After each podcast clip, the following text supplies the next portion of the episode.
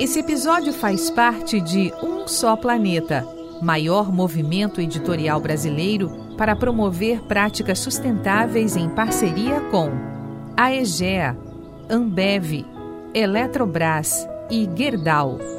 Acesse, informe-se, atue. Não existe planeta B. Um só planeta.globo.com.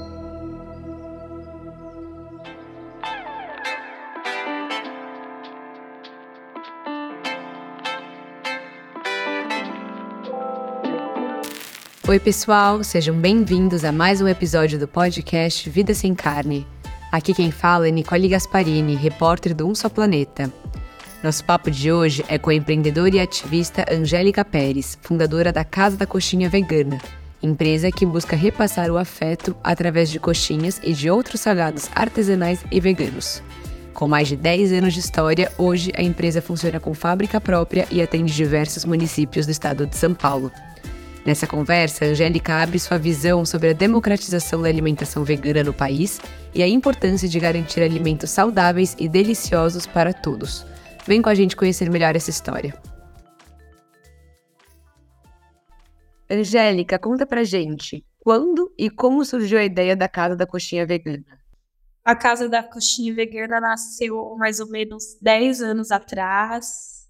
É, eu vinha eu trabalhava numa ONG, né? Eu já sou da área administrativa e nós fizemos um festival para essa ONG e foi no festival que chamava Festival da Coxinha Vegana. E esse festival foi uma loucura, foi na matilha cultural. A ideia desse festival era levantar grana para a ONG, Natureza Informa, que era a ONG que eu era vice-presidente. E a gente fez um coletivo é, de voluntários e pessoas para fazer esse, esse, festival. Esse festival bombou. E aí eu estava num momento assim que depois que terminou o festival, eu saí pedindo para a galera que trabalhava no festival continuar fazendo as coxinhas, porque eu sou amante de coxinha e eu não encontrava coxinha. Nesse festival a gente começou a fazer de cogumelo, de legumes, fizemos um monte de sabores de coxinhas né? E aí o pessoal, não, não, não dá, não dá. E aí eu estava vivendo um momento que eu precisava dar um passo na minha vida também. E aí eu falei, pô, vou ter que empreender, né? Tinha acabado de terminar minha faculdade, tudo. Falei, ó, o universo está dando um tapa aqui na minha cara e tá me botando para para fazer acontecer. E aí encontrei uma parceira, né? E a gente começou a fazer comecei a vender coxinha, aí nasceu a casa da coxinha vegana e comecei a fazer, é, vender coxinha na rua mesmo, fazer eventos de ruas, com essa proposta de, de oferecer vários sabores de coxinhas, porque eu sou apaixonada por coxinha e tenho uma relação familiar que me lembra muito a minha avó, né, que em casa da minha infância, e tinha toda essa coisa de fazer coxinha comigo, essa questão, assim, essa lembrança afetiva com ela. Bacana. É, e como que e como que isso se transformou dessa lembrança afetiva com a sua avó para daí querer mudar a rota e falar não, vou fazer coxinha, mas se for coxinha vai ser vegana. Como que o veganismo surgiu na sua vida no meio disso tudo? E, enfim, conta um pouquinho dessa desse primeiro momento assim, né? Bom, eu já entre ovo lácteo, vegana, já são 20 anos, né? Então, assim, o veganismo para mim foi pela questão, pela conexão com os animais, eu tenho uma conexão muito forte com eles. E aí eu fiz com 18 anos, entre 18 para 23, eu fiz esse questionamento, que eu queria parar de comer carne, era muito difícil na época, não tinha informação. Eu lembro que eu demorei cinco anos nesse processo. E eu consegui, né? E aí, ao mesmo tempo, foi me informando sobre a exploração animal, porque gosto muito de comer, né? E falei, agora ferrou, né? Não vou poder comer mais nada. Naquela época não tinha nada, né? E aí veio toda essa experiência, eu não cozinhava, né? Eu falei, caramba, agora virei vegetariana, vou ter que. Comecei a reinventar os meus pratos na versão ovo-lacto vegetariana. Fui para a cozinha e aí foi um sucesso, né? Comecei a descobrir, fiquei muito, muito positivamente assim perplexa como as coisas ficaram boas nas versões vegetais. E eu sempre é, gostei dessa coisa, tive, tive uma rotina muito corrida, né? Então, de estar tá tendo que comer fora na rua. Então, quando veio essa ideia de ter um salgado vegano, assim, quando encontrava salgados veganos na rua, isso era muito bom para mim, porque eu conseguia fazer uma pausa rápida, comendo uma esfirra, uma coxinha vegetariana, restrita, e tomando um suco, e vida que segue, né? Juntado com, com a minha rotina, que era sempre estar trabalhando, estudando, é, saía cedo, chegava tarde. E aí, nisso, dessa experiência, né, durante esse tempo, eu fiz contato com. Comecei a trabalhar como voluntária nas ONGs de proteção animal, tudo. E comecei a ter essa experiência de, de, de proteção animal, de ativismo mesmo com os animais. Fui me aprofundando no assunto, fui entendendo como que funcionava. E aí, um caminho sem volta, né? Porque daí você para porque você gosta do cachorro, daí você faz o link que os, os a galinha, o pintinho, tartaruga, jacaré, onça, tá tudo envolvido nesse esquema, né, de exploração. E aí vai mais a fundo ainda, porque não é só os animais, as pessoas. E aí vai indo, né? Cada um seu processo, aquela loucura. E aí, quando eu fiquei muitos anos na proteção animal, né? Quando eu, eu decidi fazer, a gente decidiu fazer esse festival da coxinha vegana para ONG, eu já sabia que era uma demanda, uma dor. A gente não tinha salgado vegano assim tão fácil, tão disponível. A coxinha, então, que é a paixão da nossa vida, era muito difícil ter, né? É, então, eu entendi aquilo como uma dor, que era minha também como consumidora, e como uma oportunidade. E como já sou formada nessa área administrativa, pensei, vou usar as minhas habilidades para, para este processo. E assim nasceu a casa da coxinha vegana. Veio de toda essa história aí de vida, assim, de eu viver, de eu ter essa necessidade de consumir, não encontrar versus querer empreender, querer precisar, né, empreender. E aí eu já estava me desligando um pouco da, do ativismo animal, da proteção animal, por necessidade, porque eu precisava de um trabalho que gerasse renda para mim, para eu conseguir pagar as minhas contas, que não acontecia é, trabalhando com as ONGs naquela época. Perfeito. E na sua experiência, quais foram os maiores desafios que você enfrentou nesse primeiro momento, assim, e também as oportunidades, né? Aquilo que fluiu melhor do que você imaginava. E também nesse sentido de público, né? Você imaginava já ir para um público que era vegano, vegetariano, já familiarizado com a ideia da coxinha vegana, ou a ideia também era capturar ali um público que come carne e que talvez provando algo gostoso pudesse mudar um pouco de ideia no, na quantidade de consumo de carne. Ah, Nicole, é muita coisa na pergunta. Então, você me pergunta de novo se eu esqueci, porque eu estou na primeira frase ainda, né, da sua pergunta. Você me volta aí no tema. É, essa paixão, né, essa coisa de gostar de comer uma, um salgado, uma comida, eu tenho essa questão também. Eu sou uma pessoa muito simples para comer, mas as, as, coisas precisam estar bem temperadas, precisam estar bem feitas. Então, eu posso parar e comer um arroz feijão e ficar muito feliz se ele estiver bem temperadinho, se ele tiver afeto, temperos frescos.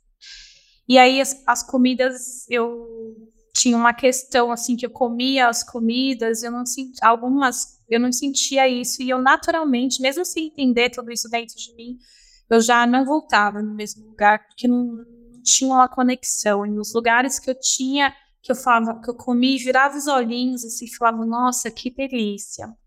Então eu fui vendo assim, é, dentro do processo, como, como aconteceu e como que eu poderia reventar, reescrever tudo isso dentro de como eu gosto de comer. E aí eu fui é, tentando trazer isso para as nossas coxinhas. Fui tentando fazer um produto que conseguisse levar essa experiência para as pessoas, de, de, morder e ter, virar os olhinhos, ter essa experiência. Eu, por exemplo, eu gosto de morder as coisas, encontrar pedacinho dos temperos, ali a salsinha, sabe? Olhar a experiência visual. Então, eu fui nesse caminho junto com a minha parceira, tentando oferecer uma comida que também levasse, levasse conexão, não só isso. E aí veio essa questão assim de como que eu vou cozinhar para quem, né? Como que é essa essa comida? É, eu sempre tive essa clareza que as pessoas que já são vegetarianas e, e veganas, elas já estão mais avançadas em relação à alimentação, elas já estão no processo. Só que como eu passei por todo o processo de entender como funciona a indústria, como que é a questão animal, de ter essa pauta, assim, de tentar, através da, da, da alimentação, levar um despertar, eu, eu sempre tive essa vontade de cozinhar para quem come carne, né? E aí eu penso, fui respondendo essas perguntas, pô, o que, que as pessoas procuram quando elas se alimentam, né? E eu acho que as pessoas procuram sabor, procuram tempero, procuram afeto, procuram uma aparência boa, então, eu fui tentando montar isso é, através de salgados veganos para que as pessoas é, conseguissem quebrar assim, preconceito, paradigma. Se eu faço uma coxinha bonita, assim, visualmente, ela pode chamar a atenção de qualquer pessoa, como qualquer coxinha chama numa vitrine, né? Então, a partir do, dos formatos tradicionais é, que a gente tem, eu fui pensando nisso e pensando assim, pô, eu, por exemplo, demorei é, dois anos para comer a coxinha de jaca. Eu não gosto de jaca da fruta. Aí eu falava, meu Deus, esse povo vegano não tem o que fazer, pelo amor de Deus. Vai me inventar daqui a pouco uma coxinha de pera, né? Mas quando eu comi a coxinha de jaca a primeira vez, eu lembro que eu falei, meu Deus, como sou idiota. Como eu pude demorar dois anos para comer essa maravilha? Super preconceituosa, porque não gosto da jaca, do cheiro da jaca madura. E aí, quando eu mordi, que eu fui entender o que, que era aquilo, eu falei, perfeito. Muito parecido com frango, saboroso e sem crueldade animal. Aí me apaixonei, né? Eu falei, nossa, as pessoas precisam ter essa experiência que eu tô tendo, né? Porque quando eu virei vegetariana, eu achei que eu fosse comer só é, bolacha de água e sal, fruta. Falei, acabou a vida para mim, né? Acabou tudo, não tem mais vida, assim. E comer para mim é muito importante. Gosto muito da experiência. Então, assim, quando aconteceu isso, eu falei, pô, eu preciso, mais pessoas precisam saber como é isso. Então aí eu tentei assim colocar isso para que mais pessoas é, tivessem acesso. Só que eu sei que Jaca tem o preconceito, né? Aí eu comecei a pensar como que eu posso, quais são os outros sabores vegetais que as pessoas gostam. Então uma coxinha de jaca todo mundo vira cara, mas uma de palmito palmito já é mais aceito, né? Aí começou a sair a coxinha de palmito, a coxinha de cogumelo, a coxinha de calabresa de soja. Eu fiz até coxinha de ló, fiz coxinha de chocolate. Na época, assim, fiz coxinha de tempê também. Tudo que podia fazer coxinha, eu fazia. Fiz coxinha de quiabo, fizemos, né? Eu com a minha parceira. Então, a ideia era assim, como que a gente pode pegar toda essa experiência, esse, esse pacote e jogar aí no mundão para as pessoas também pulverizar, para as pessoas também terem essa experiência, né? Então, a na de jaca você não vai, mas e na de palmito? Na de palmito a maioria iria, né? Então, foi muito legal, porque além de, de pensar em incluir, né, todas as pessoas, todos os tipos de, de, de preconceitos que a gente poderia ter, acabou deixando bem interessante por conta da diversidade do sabor. Pô, enjoei de jaca. Ah, então eu vou pegar um pouquinho de calabresa, eu vou pegar um pouquinho de palmito, eu vou pegar um pouquinho de outros sabores. E isso me deixa tão feliz, porque eu venho de uma época, assim, que eu, como eu falei, eu achei que eu fosse comer bolacha de água e sal. Com a coxinha de jaca, eu já estava nos céus. Mas aí, quando eu descobri que tinha outros sabores, eu falei, nossa, deusa existe, obrigada, Senhor. Então, assim, a ideia foi, assim, usar esse salgado que a gente ama, ressignificar e colocar aí para as pessoas, disponibilizar para que as pessoas também pudessem ter essa experiência de diversos pontos de vista para pegar todo mundo, aquele que gosta da jaca, aquele que não conhece, aquele que não vai no enferrando, mas vai na de palmito, aquele que achou muito interessante de cogumelo. E aí, a partir daí, a gente começou a criar vários salgados com coisas, com sabores vegetais que pudessem chegar a diversos públicos. Inclusive, a gente também fizemos a Sem Trigo, porque nesse caminho entendemos que tem as pessoas que têm intolerância, é, então, é, que tem essa questão, assim, por uma questão de saúde, então a gente desenvolveu a Centrigo para que o nosso trabalho fosse mais inclusivo possível, porque as pessoas não precisassem sofrer como eu sofri, que eu, é, de vontade de ter coxinha, de viver uma ocasião, de ter uma festa e você assim tá, assim tá tudo bem ficou tudo bem assim comer batata frita um tempo amendoim porção de polenta. Mas é bem chato você ver as pessoas comendo uma coisa gostosa e não ter para você. Queira não por mais que que eu me acostumei muito eu nem isso nem me abalou assim na época emocionalmente não é legal, entendeu? Você tá num, num evento no, ou numa ocasião com um amigo, tá todo mundo comendo pizza, você não, só que você não, você tá comendo ou salada, ou amendoim, ou castanha, sabe? Então, eu acho que isso é uma coisa, assim, que foi muito legal fornecer para que as pessoas vegas, né, e simpatizantes não, não tivessem mais é, de passar por esse tipo de situação e foi muito incrível e como as pessoas também podiam usar essa essa pegada, essa chamada da coxinha para também criar, é, desbloquear, né, é, quebrar muros em relação às pessoas que comem carne também. Então, hoje, assim, nesses 10 anos, eu já ouvi de tudo, até gente que parou de comer carne porque por conta do, do nosso primeiro contato com a coxinha de jaca, né? E muitas pessoas que viravam a cara, que, que falavam, até hoje a gente vive muito isso, né? Eu falo pro pessoal assim, que, ah, eu vou, vou tem um cliente que tem, tem um cliente que é específico vegano e eu preciso atendê-lo e eu falo, querido, se prepara, vem aí uma coisa muito forte. Porque você coloca o salgado, a gente faz o salgado, a gente já entendeu esse preconceito, né? Então eu faço o salgado de uma forma que ele fique bonito e desejado visualmente, né? Quando você põe numa mesa ali, vai acabar. Porque eu acho que as, que as pessoas querem na experiência é sabor, é prazer visual, tato, né? Então, a probabilidade do vegano ficar sem é muito grande. Eu já falo para as pessoas, façam, pode colocar mais, porque é isso que a gente quer, né? A gente está levando amor, está levando, assim, abraço para os veganos, para os vegetarianos, para os simpatizantes, mas a gente também está levando aquela pegadinha, né? Aquela pedrinha do muro que está caindo quando a pessoa sem querer come. Meu Deus, isso aqui estava muito bom, essa coxinha. Ai, de jaca não acredito. Então, quando acontece isso, a pessoa também está se aproximando mais de uma alimentação vegetal. E essa, isso é o que a gente coloca, falo que quando a gente está cozinhando, a gente coloca várias intenções. E essa é uma delas, né, que é muito importante para que pessoas que consumam carne, as mais chatas, as que nunca vão as que assim mais exigentes possam ter acesso, possam ter uma experiência boa ao consumir um salgado vegano. E aí eu não lembro mais no resto da sua pergunta. Me fala se eu deixei alguma coisa de fora.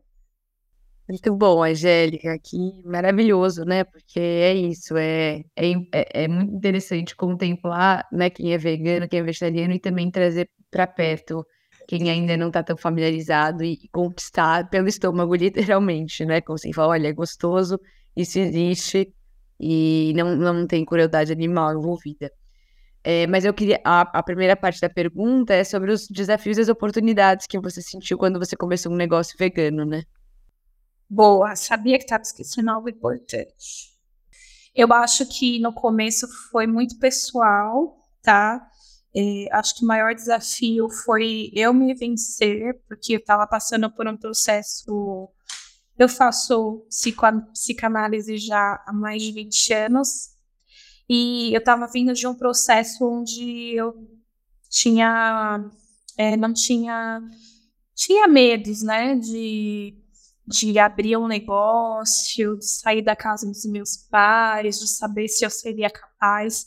Eu estava vindo de processos assim, onde eu passei trabalhando, eu via que eu, quando eu estava com alguém, em todos os trabalhos que eu fiz, desde o mundo corporativo até ONGs, eu conseguia entrar e desenvolver um trabalho assim, de excelência.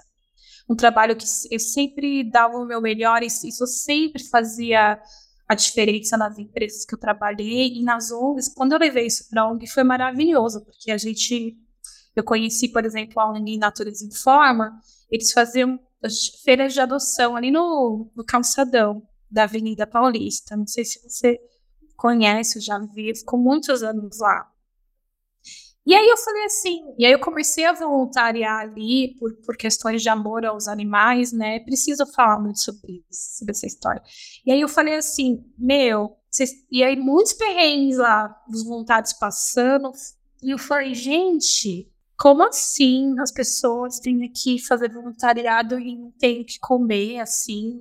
Aí comecei a falar com o pessoal da região, os restaurantes, pô, você pode doar duas marmitas para os voluntários? Quantos você pode? Comecei a colocar comida para as pessoas que ficavam lá o dia inteiro, levar água, porque eu vi que eles estavam todos atrapalhados. E eu falei assim, pô, a gente está sofrendo demais aqui. O que, que as pessoas fazem quando adotam? Elas vão no pet shop e gastam horrores, né? Guia, cama, ração, pote. Por que, que a gente não começa a vender esse primeiro esse kit básico, né? Vamos vender para as pessoas, então elas adotam e já levam uma caminha, já compra a ração adequada, já compra o pote adequado, a gente já faz um, um kit básico aqui. Então, isso gera serviço, solução para essa pessoa e já renda para o Né? Que a gente fica aqui se matando, fazendo um trabalho incrível, assim, tipo, pedindo esmola, sabe? Resumidamente, esse caso, essa ONG hoje, dali a gente partiu para uma loja de adoção. Hoje ela existe, né? Já me desvinculei. Mas ela existe com um formato inovador de loja, onde eles têm lá um prédio ali no centro, fazem adoção de forma física de segunda a sexta. E aí montou um pet shop junto, então o pessoal compra lá também, fomentando a adoção, projeto, ou só comprando para os seus pets. E hoje eles oferecem clínicas a preços solidários.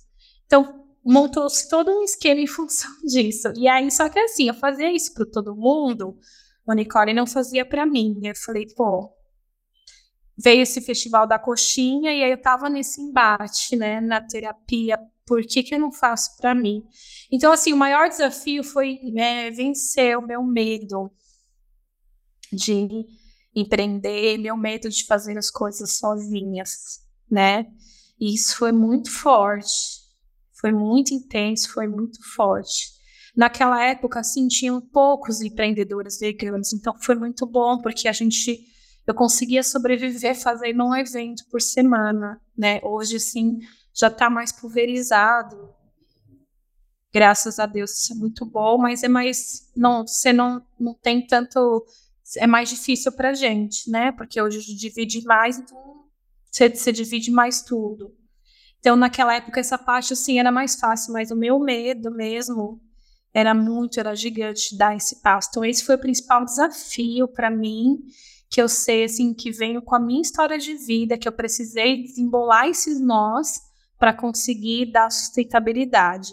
Sim, é, o fato de ter, de ser um produto vegano e estar tá concorrendo com um produto que não é vegano, ele existiu também, mas a gente ficou focado em, em fazer feiras e eventos com pautas mais voltadas para isso, sustentabilidade, animais, adoção, veganismo. Então, tinha um bom giro por conta disso.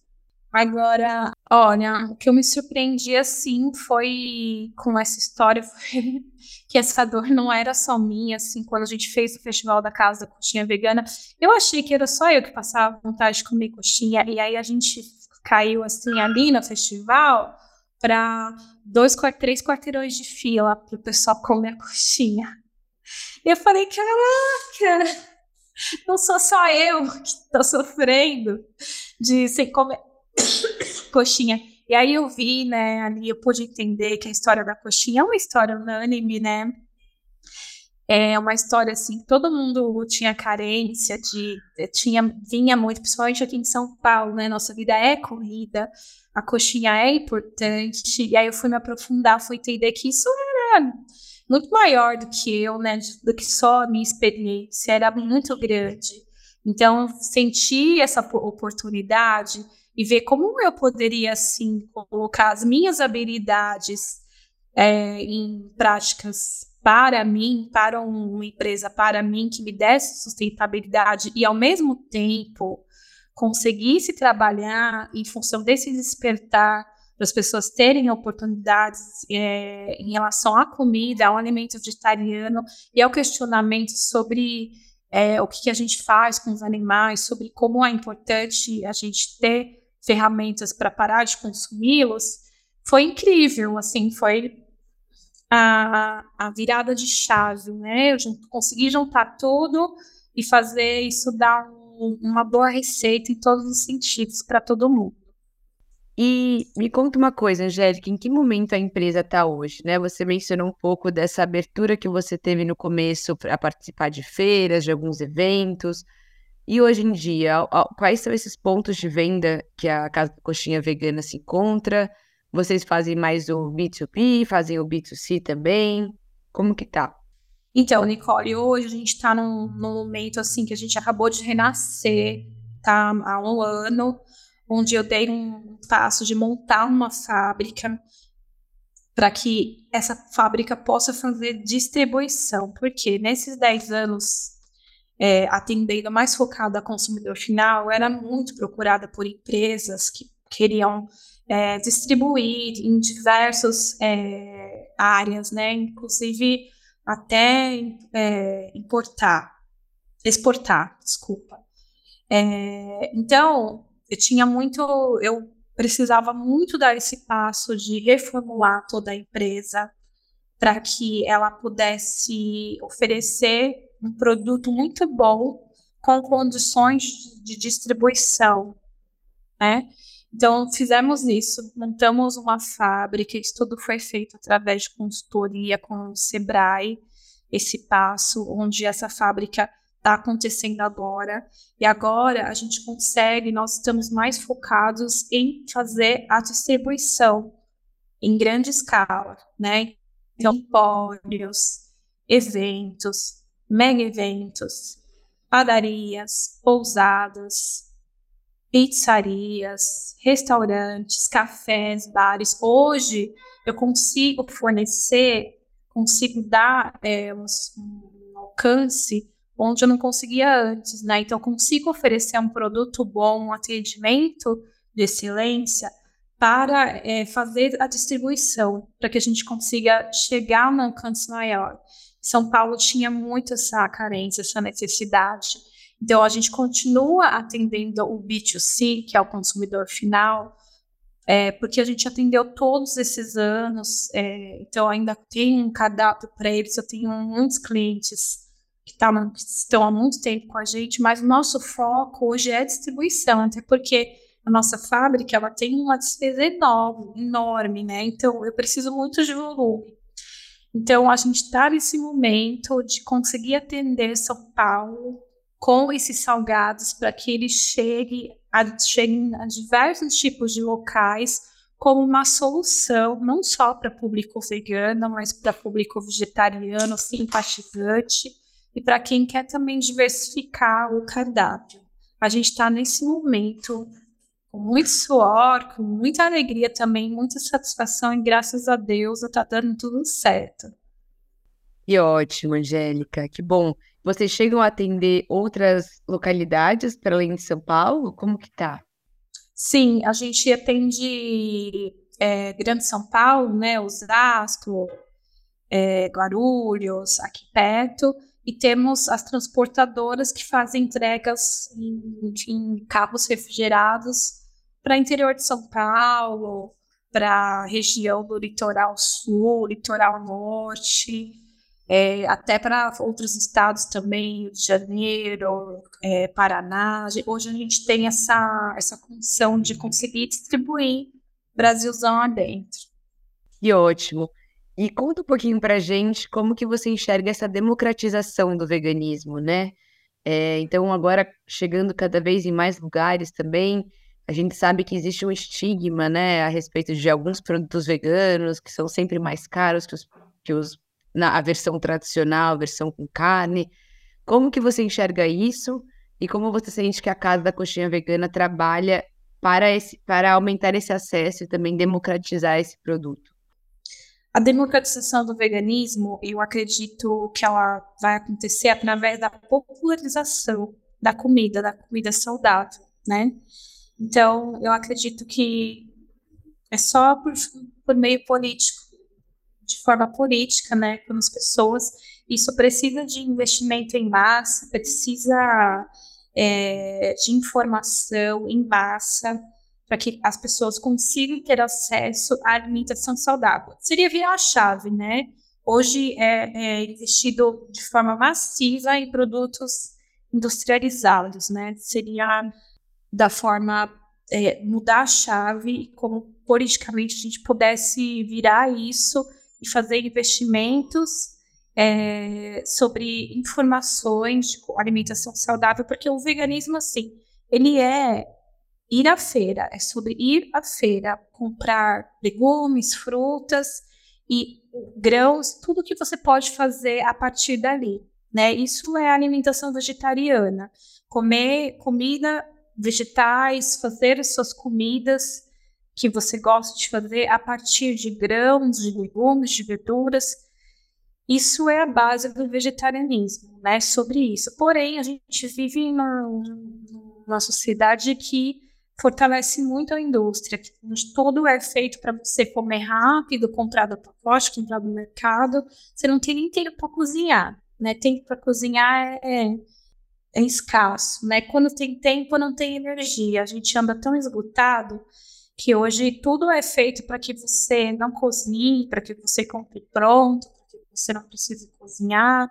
Então, eu acredito que assim, a democratização ela vai acontecer de, de, formas, de forma muito complexa, mas basicamente conversando sobre esse acesso político, né? esse acesso à alimentação e acesso à informação, porque hoje, hoje as pessoas não conseguem é, a maioria das pessoas, elas não tem tempo para pensar no que vai comer, elas só estão sobrevivendo, modo de sobrevivência. Como é que a pessoa vai pensar em considerar em ter uma, uma alimentação saudável se ela não tem tempo para nada, ela só está sobrevivendo? Então, ela vai pegar bolacha, ela vai pegar o que der, o que ela ouve falar, né? A gente, ela não tem tempo nem para questionar nada, ela só está sobrevivendo.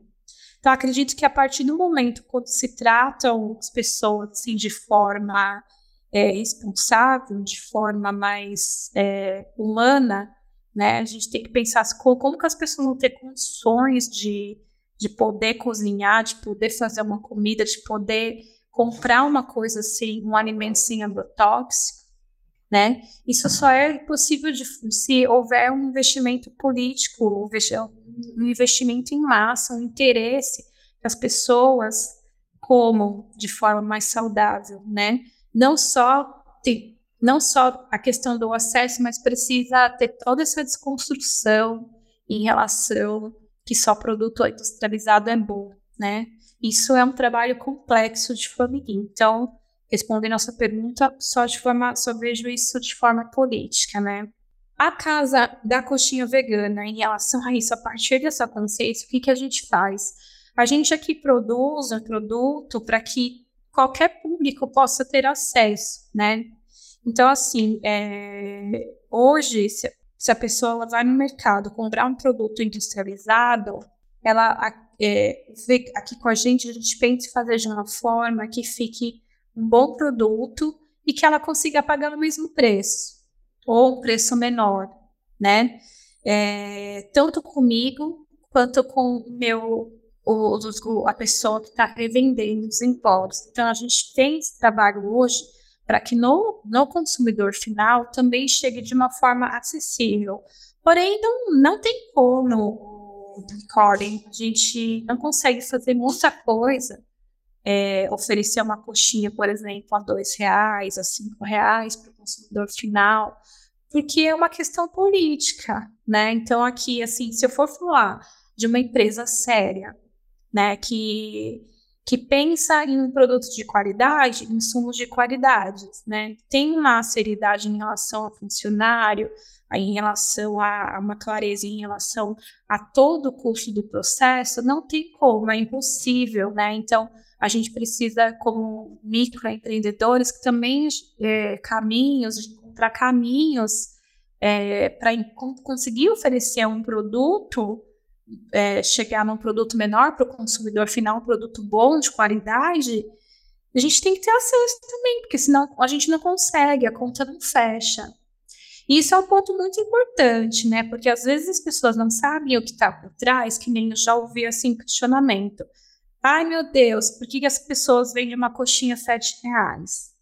Olha, essas, olha essa pessoa aqui, essa sim tá, tá envolvida de forma séria com veganismo, ela vende uma coxinha a 3 a 4. Opa, calma lá.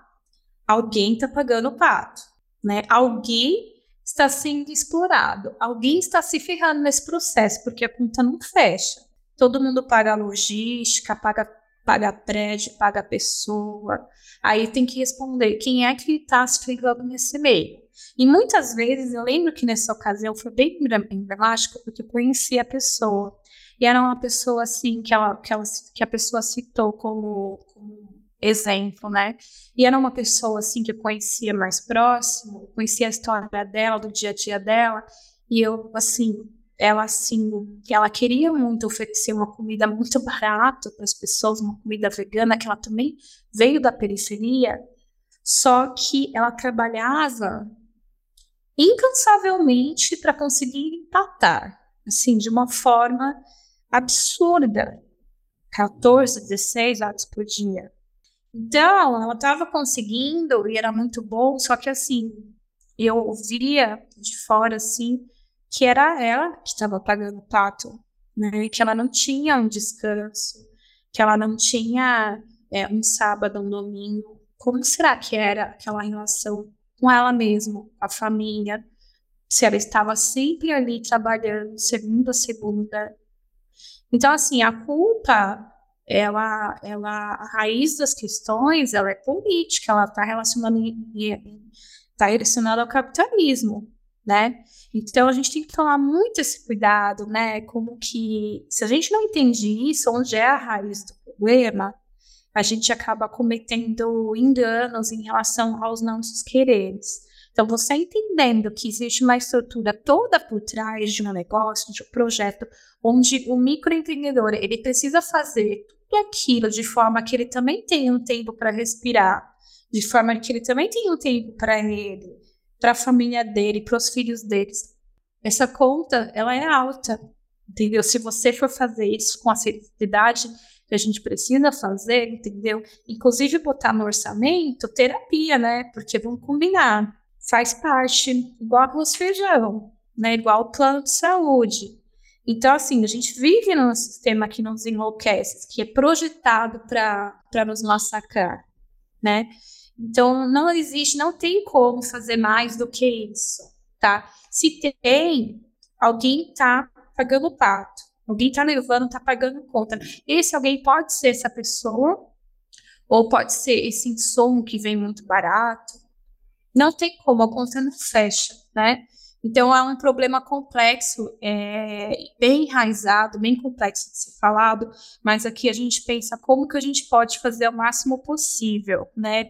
Mais que isso a gente não consegue, né? A gente não consegue, a gente também quer oferecer uma coisa de qualidade, uma, um salgado. Pela, eu tenho um slogan aqui que, é, que eu falo assim: a vida já é difícil demais para a gente comer um salgado sem tempero e sem recheio. Não dá, não me nego a fazer isso. Outra coisa, fazer um salgado pequeno que é do tamanho de um grão de bico. Me nego. Tem gente, tem perfil, tem mercado. Me nego. Eu acho que é uma coxinha. Você vai ter uma experiência num evento, num aniversário. Você precisa dar uma mordida nela, você precisa olhar, precisa caber na sua palma da sua mão. Não dá para comer como se fosse uma pipoca né? Então são perfis. entendo que existem perfis para de negócios, existem perfis de pessoas que tá ótimo aquilo, né? Mas aqui eu penso nessa experiência que está muito relacionada com, com, a minha experiência de vida também, de, de experiência de toque, de tato, de sabor, assim. Então, é nesse sentido que a gente caminha, que a gente trabalha para que seja possível e para que a mesma qualidade atinja diversos públicos, desde a pessoa mais chata, mais exigente, né? A gente já serviu aqui muitos artistas, camarins, fiquei super honrada assim, com a possibilidade de, de, de, de pessoas que eu, que eu sou muito fã, talvez tenha comido nosso gado, né? Até pessoa, igualmente, quando vem uma pessoa assim, é, que como eu, é mais periférica, fala, meu, que legal, agora eu consigo comprar, consigo ter acesso, consigo é, também considerar essa opção de comer mais alimentos vegetais. Maravilhoso, Angélica. E quais são os planos ou quais são as metas para a Casa da Coxinha Vegana? Ou alguns sonhos, enfim, que você tem enquanto empresa para curto, médio, longo prazo? Olha, Nicole, eu assim já tive um sonho assim, é muito interessante porque eu já pensei, é uma, no início eu pensava em franquias, né? Falava, ai, vou montar, vou fazer franquias, tudo. Hoje eu penso, e aí depois eu percebi assim que esse comportamento de franquias, ele só ele tava meio que repetindo estava sendo repetido automaticamente no meu cérebro, sabe? Eu falei, meu, eu não quero ficar preso nisso, eu não quero, não quero esse modelo de negócio, porque ele também vai custar minha vida, minha alma. Não tô afim. E também porque ele não, não, não casava com a questão assim que eu tenho assim de distribuição, de pulverização, de compartilhamento de ideias, de, de conhecimento e de como assim, é, como que a pessoa hoje, por exemplo, uma vez eu vi ter uma comunidade que ela tinha tanto, é, tanto pé de jaca, tanto pé de jaca, e ali o alimento, a carne animal era difícil de chegar e as pessoas ficavam estavam tristes, elas sofriam por conta disso, né?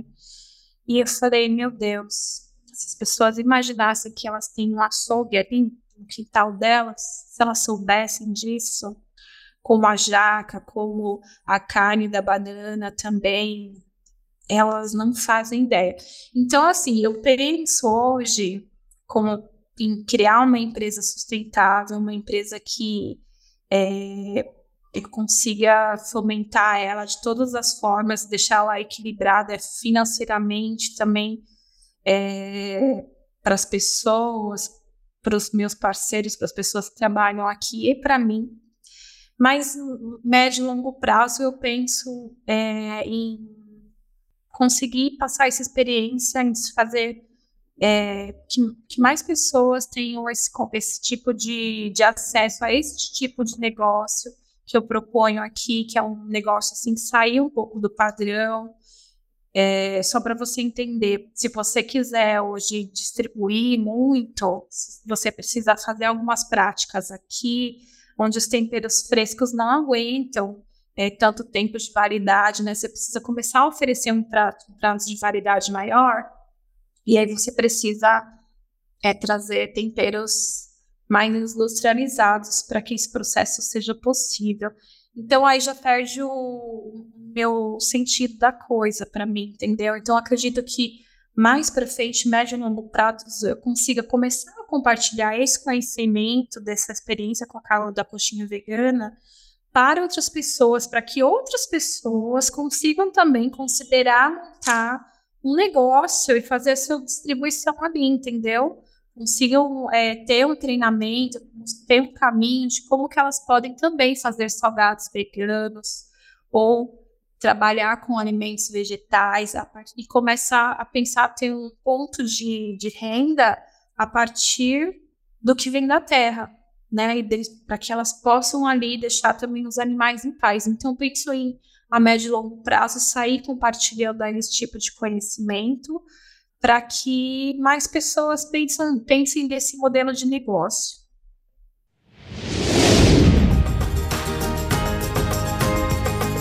Esse podcast é um oferecimento de um só planeta. Movimento editorial brasileiro de maior impacto para enfrentar a crise climática. Comente, compartilhe ideias, engaje. Porque não existe planeta B.